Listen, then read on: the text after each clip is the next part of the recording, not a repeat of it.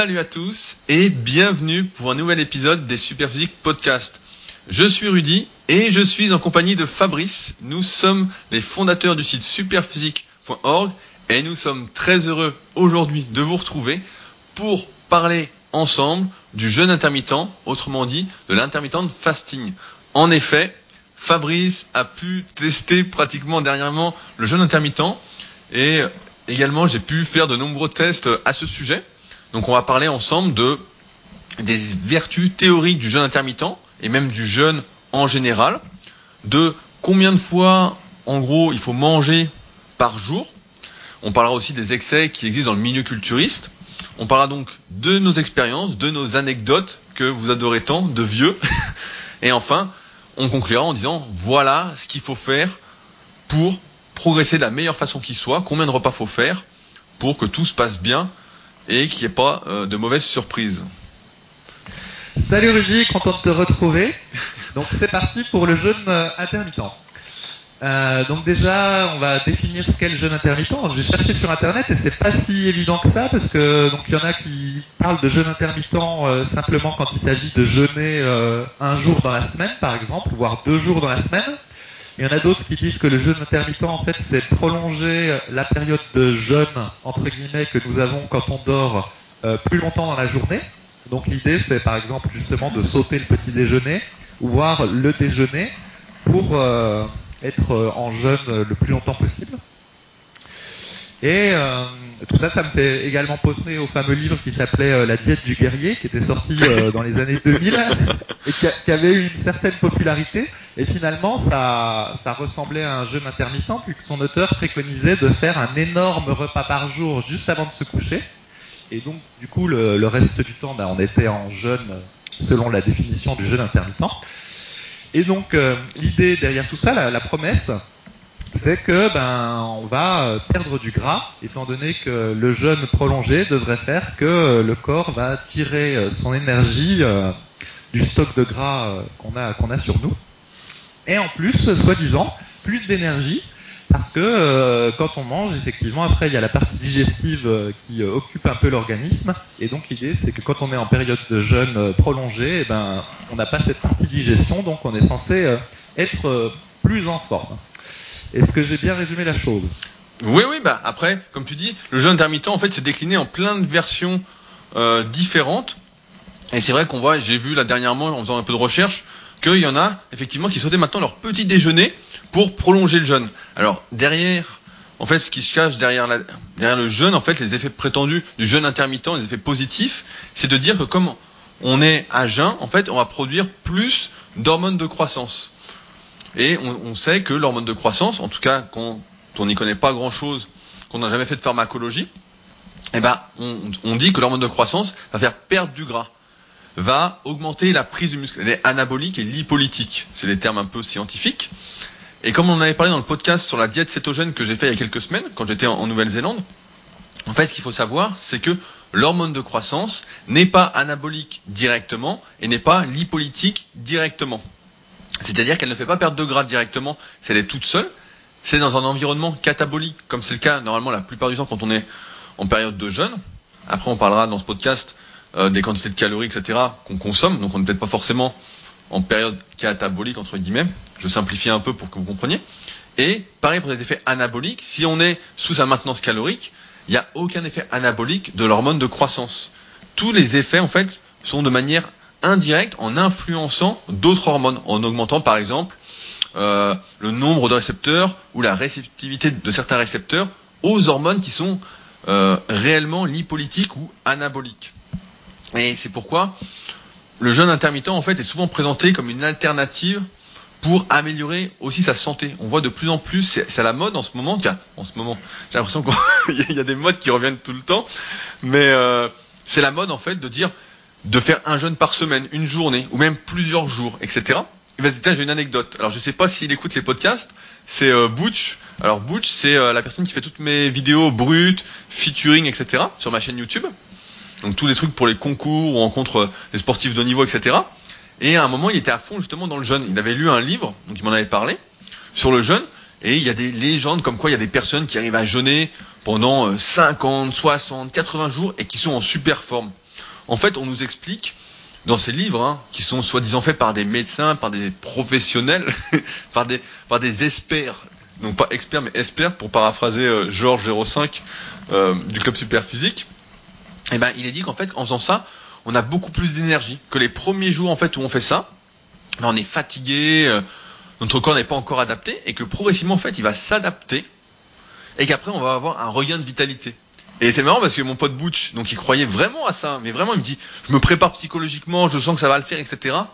Et en fait, il a tenu deux jours, quoi. Il a même pas tenu deux jours, il était mort, il était crevé. Et c'est vrai que, je sais pas si tu te souviens Fabrice, mais quand on faisait nos régimes pour sécher et tout, quand on était plus jeune, on était vraiment à fond, on faisait des prises de masse, des sèches, etc. Qu'on faisait pas mal d'erreurs. Et ben en fait, on mangeait pas beaucoup et on était tout le temps crevé en fait. Il n'y avait pas cet effet. Euh... Alors on était sous la maintenance calorique effectivement, mais on était tout le temps crevé en fait. C'est comme si on était à jeun tout le temps ou presque. Alors on mangeait quelques petits trucs, euh, on mangeait euh, 1500 calories par jour, quoi, mais on était tout le temps crevé et on, on s'est jamais habitué à avoir plus d'énergie euh, parce qu'on mangeait presque rien, quoi.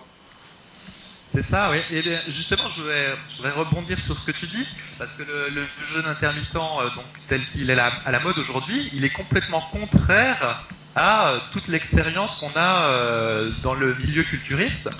C'est-à-dire que depuis toujours, euh, les pratiquants de musculation euh, naturelle ou même dopés, ils faisaient exactement l'inverse. Ils mangeaient plein de fois par jour, donc 5, 6 fois, voire même 7 fois par jour. L'idée, c'était de faire plein de petits repas. Euh, pour euh, plusieurs raisons. Une des raisons avancées, c'était qu'il fallait euh, avoir sa dose de protéines environ toutes les 3 heures, parce qu'apparemment le corps n'était pas capable de stocker les protéines, et donc du coup pour favoriser la prise du muscle, il fallait en fournir à l'organisme régulièrement. Faire plein de repas par jour euh, le permettait. Une autre euh, idée, c'était de réguler la glycémie. En faisant plein de petits repas, on évitait d'avoir des pics de glycémie euh, et des chutes de glycémie.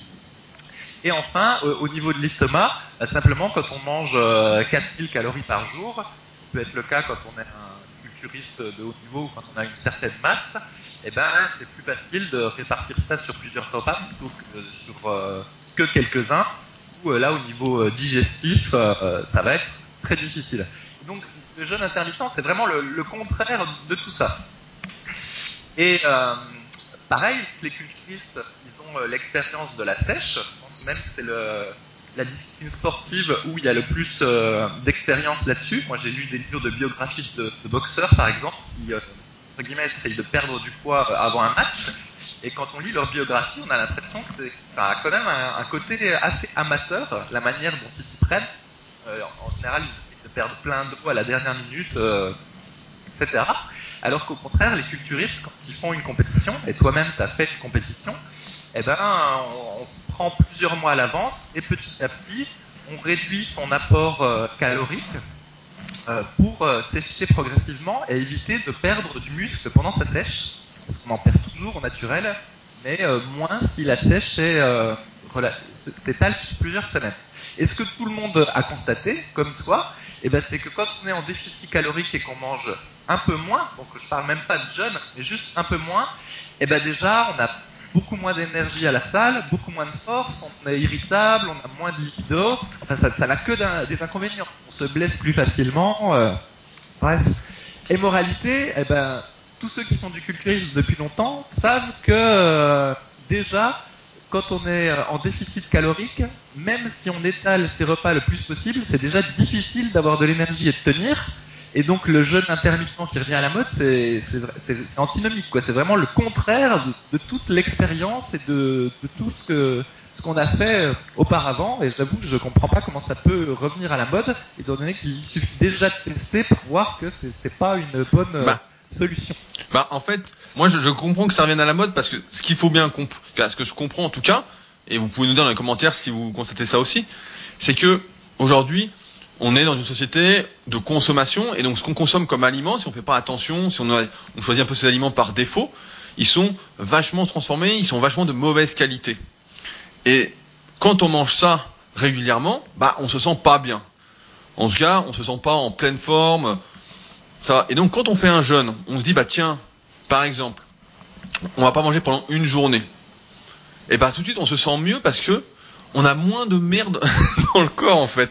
On se sent beaucoup mieux. Donc là, forcément, je vois l'intérêt. Pareil sur ceux qui euh, mangent, qui mangent trop. Donc pareil, ça peut avoir un intérêt. Imaginez, on va imaginer que vous êtes très gourmand, vous faites des gros repas, alors qu'on sait qu'il faut manger. Euh, il faut jamais manger jusqu'à avoir le ventre complètement rempli et la peau distendue. Hein. Donc ça, je sais pas si euh, on en a déjà parlé ou pas, mais il faut jamais manger en fait en se remplissant le ventre à fond. Ça, c'est une bonne façon de, de, grossir. Mais quand on mange exagérément tout le temps, bah, en fait, on a l'effet inverse. Euh, au lieu d'être en forme, on est tout le temps fatigué. Je sais pas si tu te souviens, toi, Fabrice, quand tu faisais des prises de masse ou pas, mais moi, je sais que quand des fois, je me force un peu à manger, en fait, j'ai beaucoup moins d'énergie. En fait, je fais une activité et après, je suis crevé. Alors que si je mange, style, mais légèrement moins que mes besoins, à 100 calories près, quoi, à 200 calories près, bah, j'ai plus d'énergie, en fait. Parce que ça me rend moins amorphe. Donc en fait, de manger vraiment beaucoup trop, ça a les mêmes effets sur la forme physique, car même si à l'entraînement on est quand même très fort, etc. Mais en tout cas, ça nous fatigue exagérément. Et c'est là que quand tu fais, tu fais du jeûne intermittent, par exemple, tu dis bah tiens, pendant, euh, je vais pas manger de petit déjeuner, donc pour prolonger ton jeûne intermittent, parce que ce qu'il faut savoir aussi, et ce que beaucoup ne, euh, personne ne le dit, quoi, c'est que en général, si on mange le soir, on va manger tout après vers 20 heures, et le matin, on va se lever entre 6 et 8 heures bah, ça fait déjà une période de jeûne de 10 à 12 heures en fait. Donc il y a déjà plus de, il déjà la moitié de la journée en fait où on mange pas. Et donc si on prolonge encore, par exemple, on mange pas avant midi, donc on rajoute 6 heures, on est déjà à 16 heures de jeûne par jour. Et donc là, bah, forcément, on va se sentir mieux. Pareil, en fait, le jeûne intermittent, à la base, ça n'a pas été fait pour la prise de masse aussi, ça a été fait pour la sèche. On a, je vois pas mal des fois de vidéos qui me sont proposées sur YouTube, comment j'ai maigri avec l'intermittent de fasting, euh, comment j'ai réussi à perdre du poids, enfin, etc.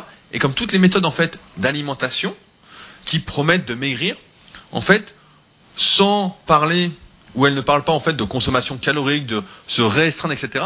En fait, c'est que ça réduit automatiquement le bol alimentaire et la quantité de calories que l'on consomme, parce qu'on a le droit de manger que sur deux repas, ou trois repas, mais dans une période assez restreinte de temps.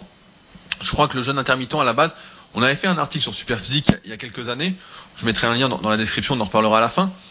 Mais euh, je crois que le jeûne intermittent, à la base, justement, c'est que tu manges deux ou trois repas sur 8 heures, dont un repas qui contient 80% de tes calories. Donc idéalement, bah, tu manges après l'entraînement. Et les deux autres, il n'y a que 10% ou 20% si tu fais qu'un seul repas. Et donc tu as 16 heures de jeûne. Et donc à la base, si tu ne peux manger que deux fois par jour, dans une période limitée, bah, c'est sûr que tu vas manger moins de calories que ce que tu pourrais manger si tu faisais 4, 5, 6 repas, si tu pouvais manger en fait quand tu voulais. Ça t'impose une restriction dont on ne te pas, qu'on met pas trop en avant, et qui fait que, en fait, tu maigris bah, automatiquement parce que tu manges moins de calories. C'est comme à, à l'époque, il y avait euh, pendant des années, il y avait à la mode la chrononutrition. Alors, je sais pas si tu te souviens de ce que c'est, mais c'était vraiment à la mode. Hein. La chrononutrition, c'était euh, vous avez le droit de manger tel type d'aliment à tel repas, euh, telle quantité. Donc il y a des trucs des fois qui étaient à volonté, mais vous, vous devez surtout pas manger tel aliment à cette heure-là, parce que ça c'est vraiment mauvais. Et donc forcément, il y avait un repas, par exemple, où on pouvait manger autant de poissons qu'on voulait le soir. Mais euh, c'est sûr qu'à un moment, on se dit, bah tiens, je vais manger 200, 300 grammes de poisson, allez, 400 grammes au moment où on a faim. Et puis on a le droit qu'avec des légumes avec. Donc forcément, ça compensait. Et puis le goûter, on a le droit de manger du chocolat, je sais plus, des fruits secs, etc. Mais pareil, on va pas en manger 15 000, quoi. Ce qui fait qu'on mange beaucoup, euh, c'est que on peut manger plein d'aliments en même temps aussi, si on mange trop. Et il y a également euh, autre chose que je voulais dire, c'est qu'il y, y, a un gros problème en fait avec ce jeûne intermittent pour moi, notamment si on n'est pas au régime et qu'on cherche à grossir, qu'on a des gros besoins euh, en glucides.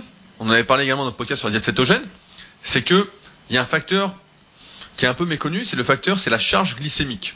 Vous connaissez sans doute l'index glycémique, l'index insulinique, et la charge glycémique, en fait, ce qu'il faut savoir, c'est que quand euh, on a fixé l'index glycémique, c'était pour une dose de 50 grammes de glucides de l'aliment en question. Et donc, c'est-à-dire que si on mange, je sais pas, 5 grammes de sucre blanc, eh ben, l'index glycémique n'est plus de 90. Je sais plus exactement combien est l'indice, mais c'est pour vous donner l'exemple. Maintenant, si on en mange 50 grammes, bah là, on a, on a la perturbation qui va si on mangeait ce sucre tout seul. Et la charge glycémique, en fait, c'est de dire que si par exemple, on doit manger, je sais pas, 500 grammes de glucides par jour, et que euh, on doit manger 80% de ses calories dans un repas parce qu'on fait le jeûne intermittent et qu'on en mange 400 grammes dans un repas, va avoir des conséquences néfastes sur notre production d'insuline.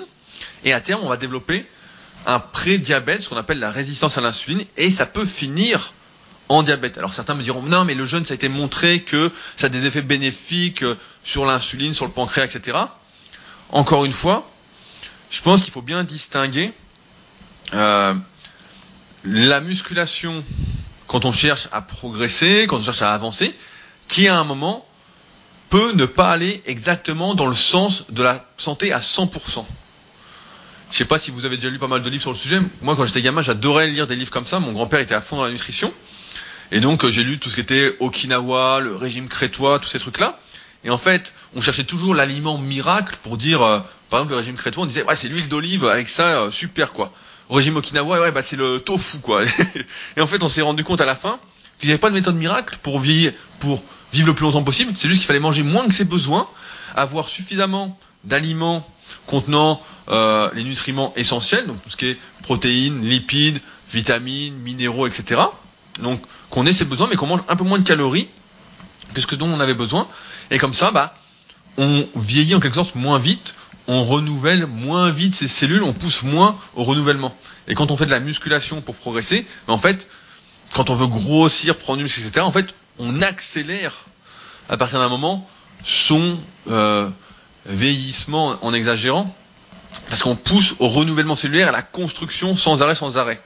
Et c'est là que, bah, le jeûne intermittent, quand on prend, si on doit vraiment manger beaucoup de glucides et qu'on fait une prise de masse avec ça, bah, c'est sans doute pas le plus adapté.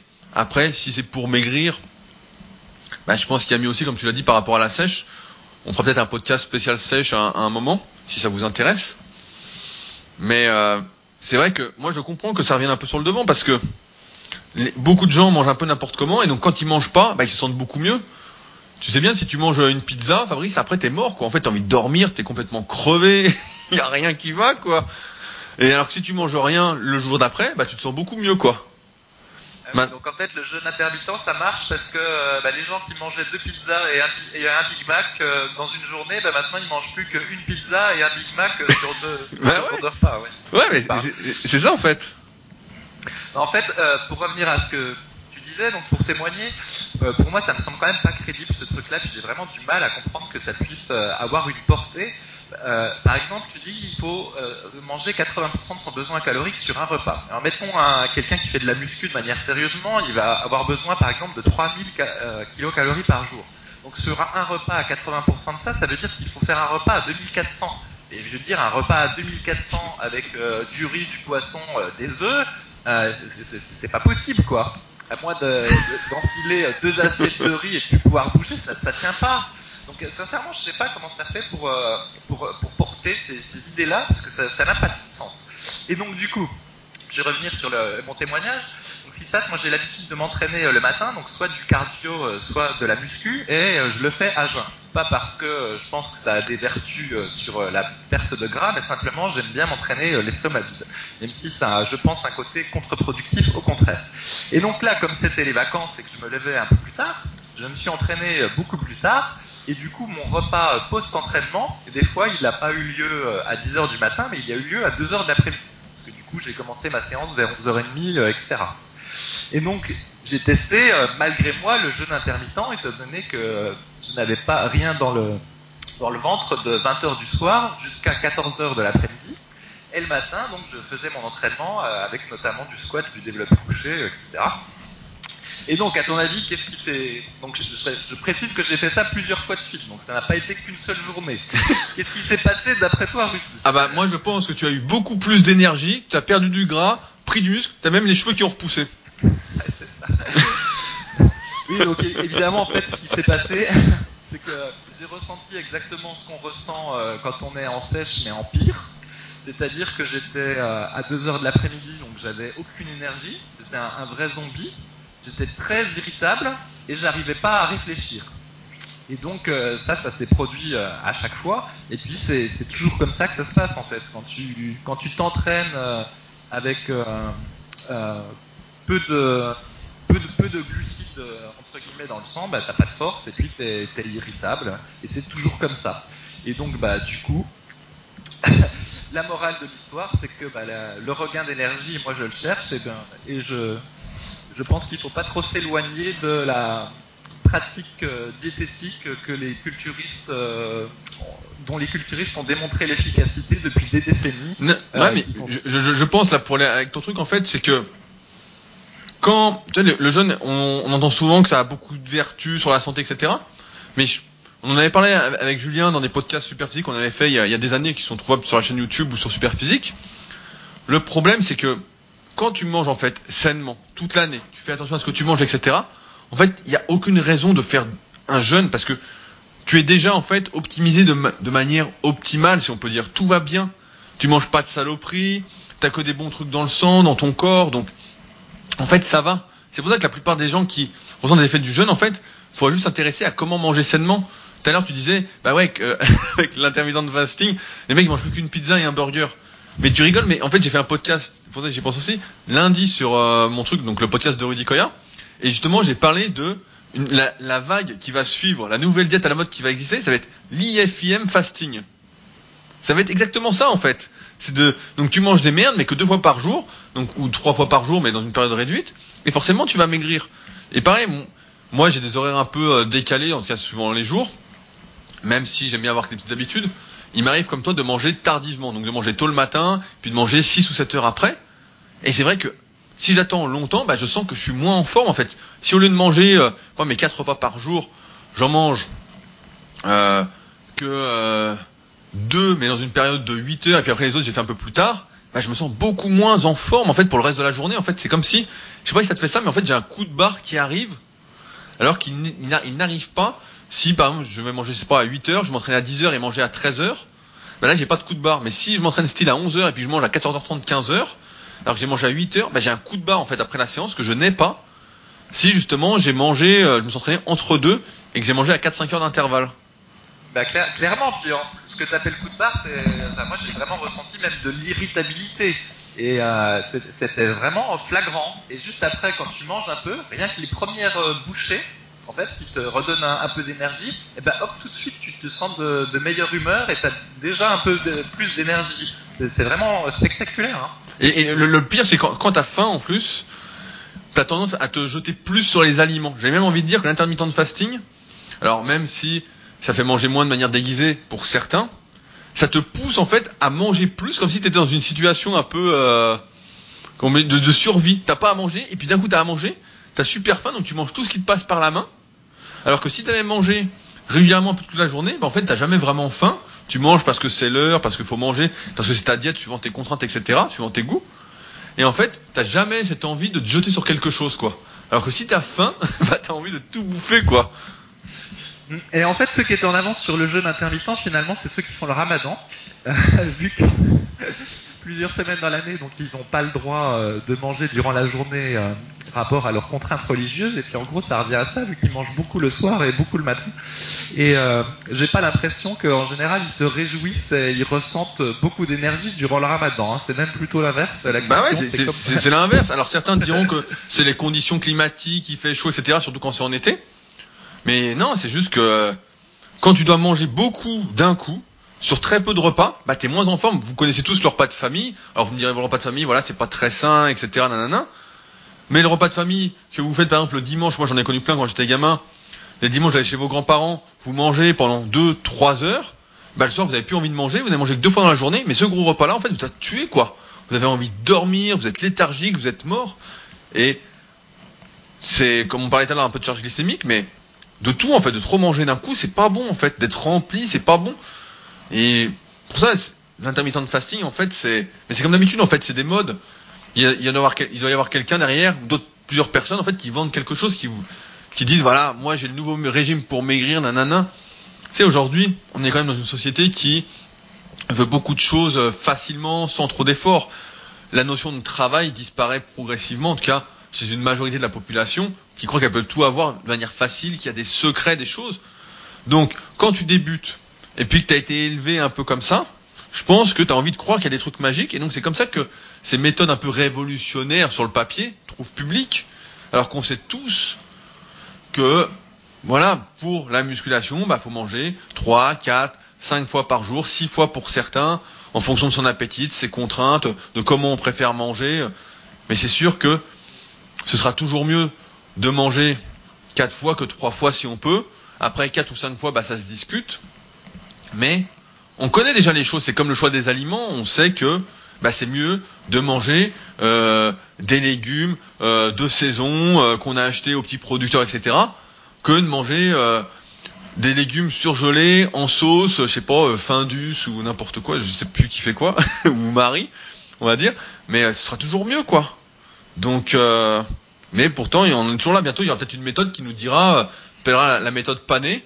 Ce sera euh, vous mangez du poisson pané et des cordons bleus et vous maigrirez. Bah ouais, si t'as le droit de manger que deux aliments, à un moment, tu vas pas bouffer 10 cordons bleus, quoi. non mais c'est vrai. À un moment, on en arrive là. À un moment, c'est la méthode panée. Tu manges que ce qui est pané, quoi. Donc euh, attention, il y a copyright sur cette méthode. hein, je vous préviens d'avance. Si je t'entends quelqu'un qui fait une vidéo sur cette méthode, ça va chier. hein. je me la réserve pour euh, vous escroquer à la fin, vu qu'a priori l'escroquerie marche de mieux en mieux dans ce monde. C'est quand même euh, un truc de fou. Mais ouais, donc au, au final, qu'est-ce qu'il faut qu'on fasse, Fabrice Alors, pour euh, qu'est-ce qu'on, combien de fois par jour on va manger? Bah Alors, on va se placer dans l'optique du pratiquant naturel euh, réaliste, quoi, qui a un, qui a un travail, euh, etc. Je pense qu'il faut essayer de faire trois repas plus euh, une collation solide, par exemple, et puis après on ajoute une collation liquide. Grosso modo, du coup, ça fait trois plus deux collations. Et, Ouais. Bah, ça, ça ressemble. Moi, je vais te dire, donc, si vous savez pas, ça fait, euh, ça va faire 11 ans, bientôt 12 ans, on est 2018, c'est vrai que le temps passe vite. 12 ans que je coach à, distance sur Internet. Et pour la plupart des gens à qui bah, je fais l'alimentation en plus de leur entraînement, bah, effectivement, on arrive à, en moyenne, entre 4 et 5 repas. Ça dépend en fait quand ils vont se lever. Le matin, à quelle heure ils vont prendre leur petit déjeuner? Par exemple, je vais prendre un, un exemple pour bien illustrer. Euh, si on mange à 6 heures du matin et qu'on ne mange pas avant 13 heures, bah, on va avoir faim. 7 heures d'écart, il y a des chances que prendre une petite collation entre les deux soit utile. Maintenant, si on mange à 8 heures et qu'on mange à 13 heures, bah, on va peut-être, on va peut-être pas avoir cette sensation de faim. Et dans ce cas-là, on n'aura pas besoin de rajouter une petite collation. Après, l'après-midi, bah, la collation est à peu près obligatoire, ou presque, parce que de 13 heures à 20 heures, ça fait encore 7 heures, c'est un peu long. On avait fait un article sur Superphysique qui s'appelait Quand manger en musculation, je crois, où on expliquait justement que ça, le nombre de repas par jour, c'est adapté en fait en fonction de soi, de ses contraintes. Et il n'y a pas de chiffre magique, mais de moyenne, comme toi Fabrice, bah voilà, j'arrive avec mes élèves, même pour moi. Actuellement, moi je suis à 4 repas par jour. Euh, 4 gros repas, en fait, je fais pas de collation, moi j'aime bien manger. Euh, et puis j'ai la chance de travailler de chez moi la plupart du temps, donc euh, j'ai pas, je bouge pas vraiment, euh, sauf pour aller m'entraîner, euh, me promener. Mais c'est vrai qu'on arrive à cette moyenne-là, et après, si on fait, je voulais préciser ça, c'est si on fait des collations, bah, pour pas avoir trop de protéines dans sa journée, après il suffit de manger moins de protéines à chaque repas pour arriver à ce qu'on sait être la bonne moyenne, autour de 2 grammes par kilo de poids de corps, et non pas euh, être à 3 grammes, quoi. Donc pas, peut-être qu'on fera un podcast sur les protéines un coup, si ça vous dit, mais... Et on se rend compte, en fait, au fil du temps, à force de faire ces podcasts avec Fabrice, on, on rigole et tout à chaque fois, mais c'est que les, les bases de la musculation, ce qu'il faut faire, etc., elles sont connues depuis longtemps, mais en fait, on se retrouve dans un monde où tout le monde veut parler, tout le monde veut se mettre en avant, veut inventer des méthodes, etc. Et ce qui fait que beaucoup de personnes sont perdues. Mais vraiment perdues. Là, j'ai eu un, j'ai un nouvel élève, euh, Arthur, donc je sais pas si tu m'écoutes, sinon salut Arthur, euh, qui, m'a, qui a acheté un, programme, euh, un célèbre youtubeur, entre guillemets. Et donc il me dit, voilà, j'ai fait ça pendant 10 semaines, il monte le truc et tout, et putain, je vois le truc, je me dis, mais c'est dingue, quoi. C'est, on n'est pas, c'est le Moyen-Âge, le truc, quoi. Et en fait, c'est ça qui est triste, c'est qu'aujourd'hui, les débutants, et je pense qu'il y a personne aujourd'hui, de toute façon, qui veut mal faire les choses, qui veut pas vraiment essayer de progresser le plus rapidement possible, c'est-à-dire faire du mieux qu'il peut. Mais en fait, il est complètement perdu, parce qu'il y a des gens qui lancent des modes sans arrêt, des trucs, des trucs, des trucs, et qui n'ont pas, en fait, c'est mon truc du moment, qui n'apportent aucune valeur ajoutée, et au contraire, qui diminuent euh, le niveau du milieu en question. Et donc là, la musculation, là, euh, sérieusement, si vous souhaitez voir la meilleure façon de manger, en fonction de vous, apprendre à faire votre diète, etc., vous allez sur superphysique.org, vous allez dans la rubrique diététique, et vous lisez tous les articles. Et vous verrez que ça va répondre à bah, 99% de vos questions, ou presque. Alors ce sera long, ça va demander du travail, vous en avez sans doute pour euh, peut-être euh, plusieurs jours en étant sympa, euh, si vous avez du temps, sinon plusieurs semaines. Mais à la fin, vous serez voilà indépendant et vous serez plus à la merci de toutes ces conneries, quoi. Parce que sinon, c'est vrai que là, il y a tellement d'informations, on sait plus qui croire. Et même si c'est pas une question de croyance, on sait plus quoi faire. Et donc, en tant que débutant, bah, en fait, on est complètement perdu. Et en fait, on peut arriver à se dire qu'on n'est pas fait pour, quoi. Euh, C'est pas pour nous. Alors que, il y a un moment sur le forum, je sais pas si tu te souviens, Fabrice, c'était à l'époque avec Vincent, je bascule un peu sur l'entraînement, quoi, mais il cherchait la meilleure méthode d'entraînement, etc. Et euh, il y avait Yann, il t'avait envoyé un, message privé pour parler de l'entraînement des pecs, et il t'avait dit, Fabrice, pour les pecs, faut que tu fasses 4 séries de 10 au développé couché, 4 séries de 10 à l'incliné, puis je sais plus, 3 séries de pullover, ou 4 séries d'écarté, un truc du style, quoi. Et t'avais mis ça sur le forum, et en fait, on s'était marré, on s'est dit, mais en fait, c'est hyper simple, quoi. C'est hyper simple, en fait. Yann, il disait, bah, tu fais ça et c'est bon. Et Kowo, pareil, qui était super fort sur le forum, tu te souviens comment il s'entraînait Le mec, il forçait pas, il faisait des trucs basiques, et puis il laissait le temps faire, en fait. Il y avait juste Oui, ça. bah. Il n'y avait pas de, de secret, quoi. C'est ça, c'est le, le problème, c'est qu'on cherche dans l'exotisme euh, quelque chose de miraculeux, alors qu'en fait, il faut justement se- s'en tenir à ce qui a été éprouvé et ce qui marche. Et c'est ça qui fait gagner du temps. Au contraire, ce qui fait perdre du temps, c'est d'essayer d'aller dans, dans les méthodes exotiques, aussi bien diététiques que sportives.